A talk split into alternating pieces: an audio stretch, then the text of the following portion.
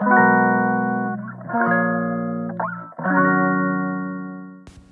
い皆さんこんにちは。本日で103回目の放送となります、えー、今日は、えー、アウトプットについてちょっとお話ししていきたいなと思います。えーと、ちょっと前ですね、え、99回目の放送です。あもっと前ですね。90 97回目の目標あ放送でですね。えっ、ー、とまあ目標人生の目標を定めてあのでアウトプットの目標も定めましょうみたいな、えー、ちょっと放送をしたんですけど、えー、まあ、実際じゃあアウトプットをしていくにあたって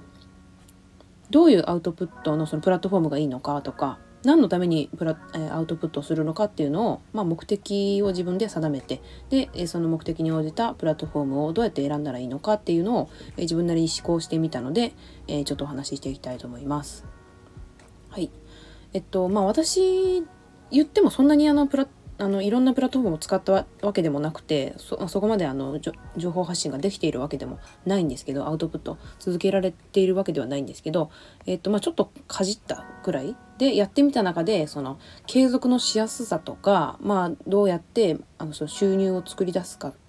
作り出しやすさがどどういうものの方が、簡単かみたいなのは、まあ、自分なりにちょっと、まあ、学んだことがあるんですね。でえっと、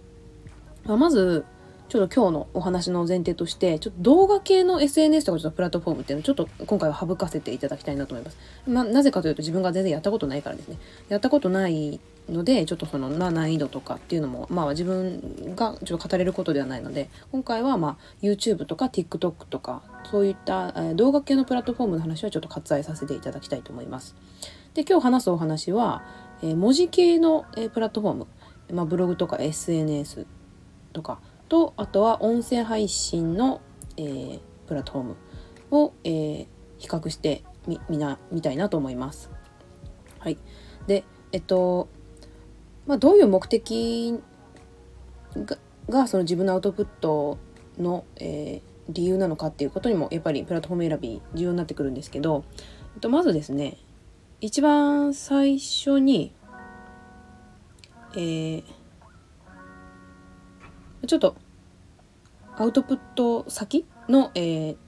選択肢をちょっと何個か挙げたいと思います。まず SN 系 SNS 系でいくと、まあ、Twitter あとインスタ、まあ、Facebook とインスタ、まあ、同じようなもんですけどインスタ Facebook とあとは、えー、SNS 系からちょっと、えー、ブログっぽさが入ってくるんですけど、まあ、SNS の要素も掛け合わせてるかなと思うので、えーと、ノートっていうのも入れたいと思います。ノートも選択肢に入れたいと思います。で、えー、次にまあちょっとブログ系っていうカテゴリーで言うと、まあ、アメブロとかはてなとか、えー、他の会社が所有しているプラットフォームのブログ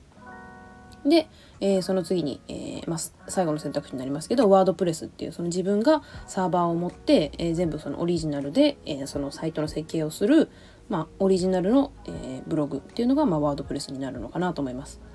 で今言ったのは大体、えー、オリジナリティがこう弱いものから強くなる順に言っていったつもりなんですけどえっと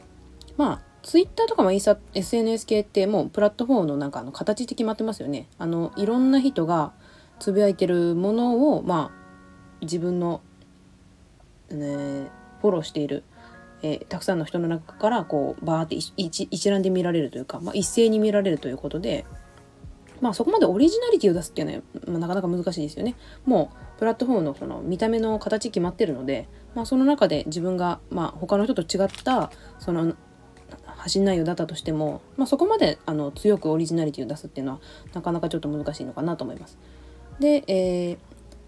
まあ、ノートとかブログとかあのもうちょっといろいろなんか足したり引いたりできるもの？まあ引くのは難しいかもしれないですノートとかってなるといろいろその自分のあのプロプロフィール画面というか開いた時の画面をちょっと壁紙を変えたりとか、えー、まあ、プロフィールのアイコンをつけたりとかってできるので、まあ、それはまあ SNS 他の SNS でもできるんですけど、まあ、ちょっとあオリジナリティが増すかなと強くなるかなと思います。であの他のブログ、えー、会社が運営するようなブログの次に一番最後に来るのがワードプレスで、まあ、ワードプレスはあのほとんどなんか何でもできるっていう感じですよね。あの画像も、まあ、もちろん自由に設定できるし文字の大きさとかフォントとかあの他にも、えー、自分のブログの中に、えー、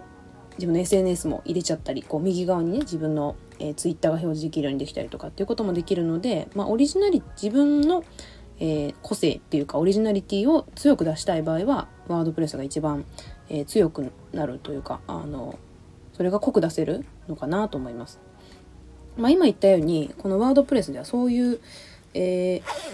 オリジナリティが強くなるっていうのがメリットかなと思うんですが、まあ、他にあるメリットとしては稼ぐ力が強いっていうことが挙げられるかなと思います。でこの今言った稼ぐ力っていうのは、まあ、いわゆるアフィリエイトのことですね。アフィリエイトって言ってあの広告を、まあ、利用したビジネスで、まあ、まあ、ほとんどの方はアフィリエイト何かと分かってると思うんですけど、まあ、一応、え、ここで説明しておくとあのウェブサイト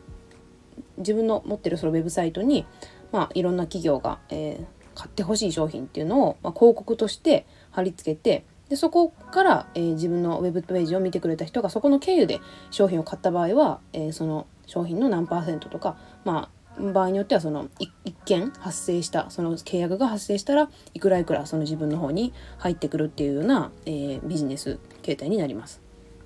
まああの、まあ、広告を代わりに出してる、まあ、広告版みたいな感じで自分のサイトを作ると、まあ、そういう感じであの、まあ、アフィリエイターとか言ってね昔結構有名でしたけどまあそういう感じで自分のサイトにアフィリエイトを貼ってそこから収入を得るっていう意味ではワードプレスが一番強いのかなと思います。はい、でえー、っとデメリットとしてはそのワードプレスのデメリットとしてはサーバー代とかがあのかかってくるっていうところですね。今まで言った他の、えー、情報発信プラットフォームは、まあ、ほとんど全部タダでできますよね今の今のところでは。現状その課金するプランもあると思うんですけどほとんどの場合は、えー、ただで、えー、登録ができてその自分の情報発信をすることができる。で、えー、ワードプレスだけは、えー、自分でサーバー代を、まあ、月、まあ、大体平均して1000円ぐらいになると思いますけど、まあ、それを負担しながらあともう一つのデメリットとしては、えー、自分である程度その技術というかその知識を仕入れてあのある程度できるようにならないとこのワードプレスでこのサイトを作るっていうのはちょっと難しいと思うんですよね。でですねあのここでまあぶっちゃけ話っていうかそのワードプレスをねやったことがないっていう人にちょっとあの警告しておきたいんですけどあの結構そのじゃあワードプレスでサイト作ってみようかなと思った時にあの作り方みたいな感じでググって探してみるとあ簡単にできますよみたいな感じで結構いっぱい出てくるんですよねこうこの手順をもう今節丁寧に教えますみたいなそういうサイトっていっぱい出てくるんですよ。でで簡単って書いてありますけどそんなに簡単ではないんですよね。その設定まではまあそのサイトを見てねかろうじてできたとしてもやっぱ継続するのってすごく難しいし、うん、やっぱり結構難易度はこの今まで言ったアウトプットの中多分一番難易度は高いと思うんです。でだけどそうやっていろんなサイトに簡単とかあの誰でもできるみたいに書かれているのは何でかっていうとやっぱりこれ裏がありましてこのそういうふうに書いてる情報発信をしてる人たちはそのアフィリエイトで、まあ、自分がお金を稼いでるからっていうのがあるんですよね。やっぱりその自分にね そのメリットもなくそんなにあの進め商品進めたりしないのでアフィリエイトサイトをすごくその自分のホームページにのいっぱい載せてる人はまあもちろんその自分が心からいいと思って載せてるとは思うんですけどそこから収入を得るために貼ってるっていうのもやっぱ裏としてあるっていうのはあの買う側としてはね分かっておいた方がいいのかなというところはあります。でちなみにあのサーバーとかそういうあのワードプレスをもし、えー、アプリあアプリじゃなくてワードプレスで自分の、えブログを作ろうと思ってそこからまあそのねウェブであのここから、え登録するのおすすめですよみたいな感じでサーバーのねいろんなしょあの比較みたいなのをやってる紹介してるサイトがあったとしてでそこからもしサーバーを、えー、登録すると大体1件あたりその紹介した人は1万円ぐらいの収入があるんですよね。結構大きいですよね。まあだからそれで結構いろんな人がねそのワードプレスであのブログ始めるといいですよっておすすめしてるっていうそういう裏があるんですよね、うん、真実としては。実際ワードプレスっていうのはあの無料でできるんですよ。なんかソフトなのかな？ワードプレスっていう。そのソフト自体は無料で使えるんですけど誰でもできるんですけどそれを維持し続けるためには自分でサーバーを、えー、こ購入っていうかあの定期購読？うん、サブスクで、えー、毎月支払っていかなきゃいけないので、まあ、そういった自分の負担を、まあ、しあのし強いられるという、まあ、デメリットがあります。はい、で、まあ、今言ったようにですねそのワードプレスっていうのはやっぱ続けやすさで言えば多分一番難しいと思うんですよね。でえっとじゃあ他のちょっとあの音声系も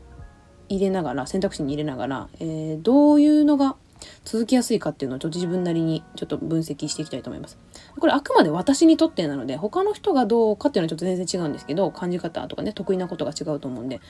まあ違うというのを前提に入れつつ私の中での続けやすさは一番簡単だと思うのは音声配信ですね。自分の場合。今やってるスタンド FM も、まあ、一応100回続きましたけどあの他の情報発信に100回以上続いたものは一つもないので、まあ、インスタは一応ちょこちょこやってるけど100回も多分行ってないと思うのでこういうふうにまあ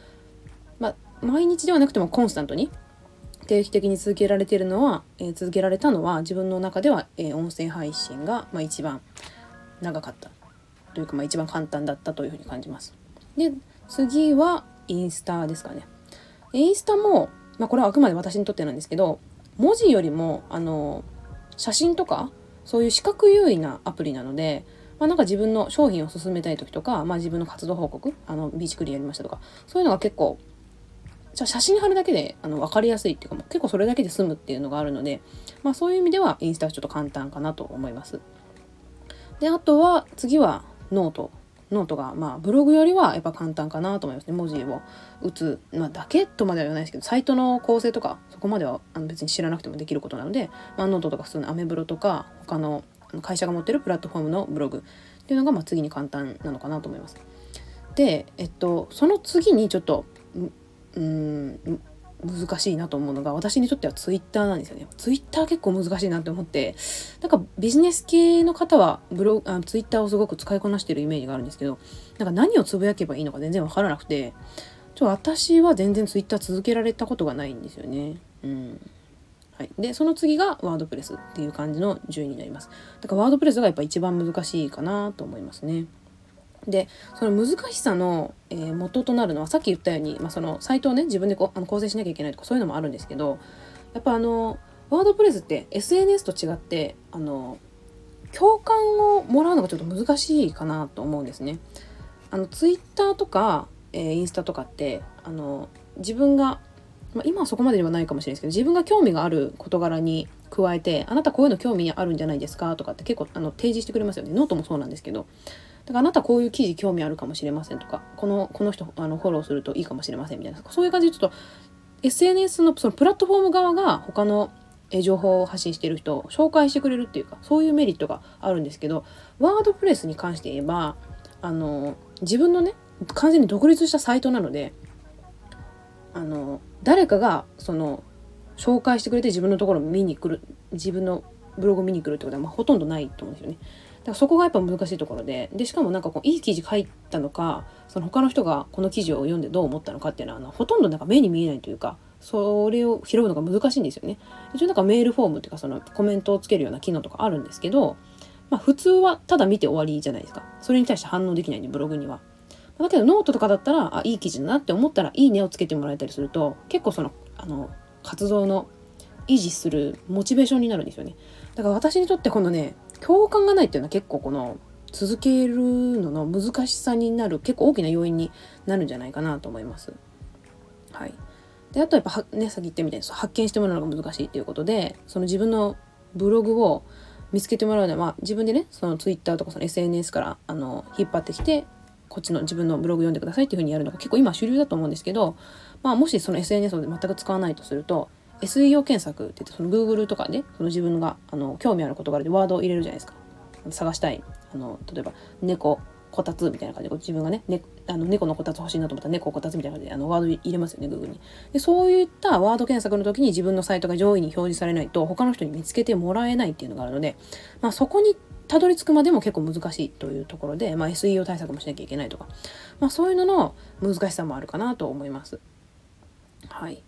まあ、で、えー、次にですね、まあ、続けやすさの話をしたんですけど、まあ、次にその稼ぎやすさ、お金を稼ぐというところに関して言うと、まあ、逆にですね、やっぱワードプレスが一番、まあ、簡単とまでは言わないですけど、稼ぐ力はあるんじゃないかなと思います。で特に大きく稼ぐって言ったら結構ワードプレス一択なのかなと思いますね。まあ、先ほど言ったアフィリエイトで、まあ、もしすごくヒットする商品が紹介できた場合はそこでね何百万とかって稼ぐ方もいっぱいいるので、まあ、大きく稼ぐという意味では、えー、まあ、ワードプレスが一番上かなと思うんですけど、えっと、その誰かの商品を、えまあ、広告を貼って売っていくっていう稼ぎ方じゃなくて自分自身の考えとか経験とか知識とかを売っていくっていう意味では、まあ、インフルエンサービジネスみたいなそういうものだとすれば、まあ、その他の、えー、音声配信のプラットフォームとか、まあ、ノートとかツイッターとかが、えーまあ、いいのかないいツールになってくるのかなと思います。まあ、他のこのノートとかツイッターもアフィリエイトで貼ることは一応できるんですけどなんかあの禁止されてるものもあったりとかしてちょっとあまり自由にあのあのバーって貼ったりちょっと奔放にあの広げることはできないので、まあ、そういう意味ではちょっとツイッターとかインスタとかでアフィリエイト貼るのはちょっと危険なので、まあ、できればそういうので稼ぎたいんであればワードプレスがいいのかなと思います。でえっ、とまあ今えっ、と文字系のプラットフォームだったんですけどま音声配信をプラスして入れれるのであればVoicyっていうねあのプラットあの音声配信のプラットフォームがあるんですけどそこがまあもしその Voicyの、えー、発信者になれるのであれば、まあ、稼ぎやすさで言えば結構これは大きいんじゃないかなと思いますね。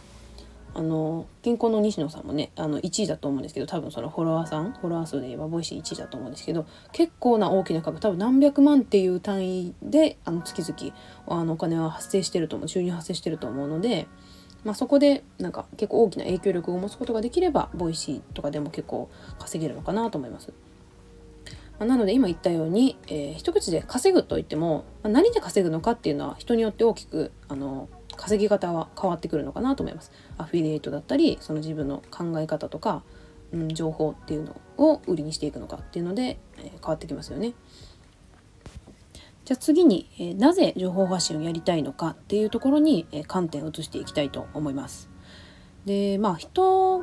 それぞれ理由はあると思うんですけどあの情報発信とかアウトプットをやる理由になりそうだなというものをちょっといくつか挙げていきたいと思います。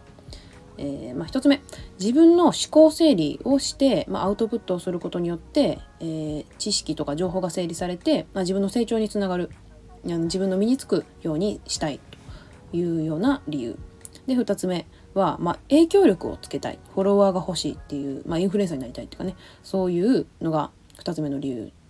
として挙げられるかなと思います。でまあそれでそれは何のためなのかっていうとまあ情報、えー、影響力があれば、まあ、お金を集めるクラファンとかも容易になるし、まあ要因うん、その可能性も広がるしもし自分が実店舗を持ってたりとか商品をも売りたいっていう商品実際の商品を持ってたりする場合そのための集客にもつなげやすいというメリットもありますよね。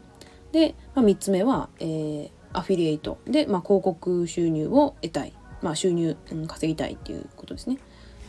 で4つ目は、えー、交流を深めたり、まあ、他の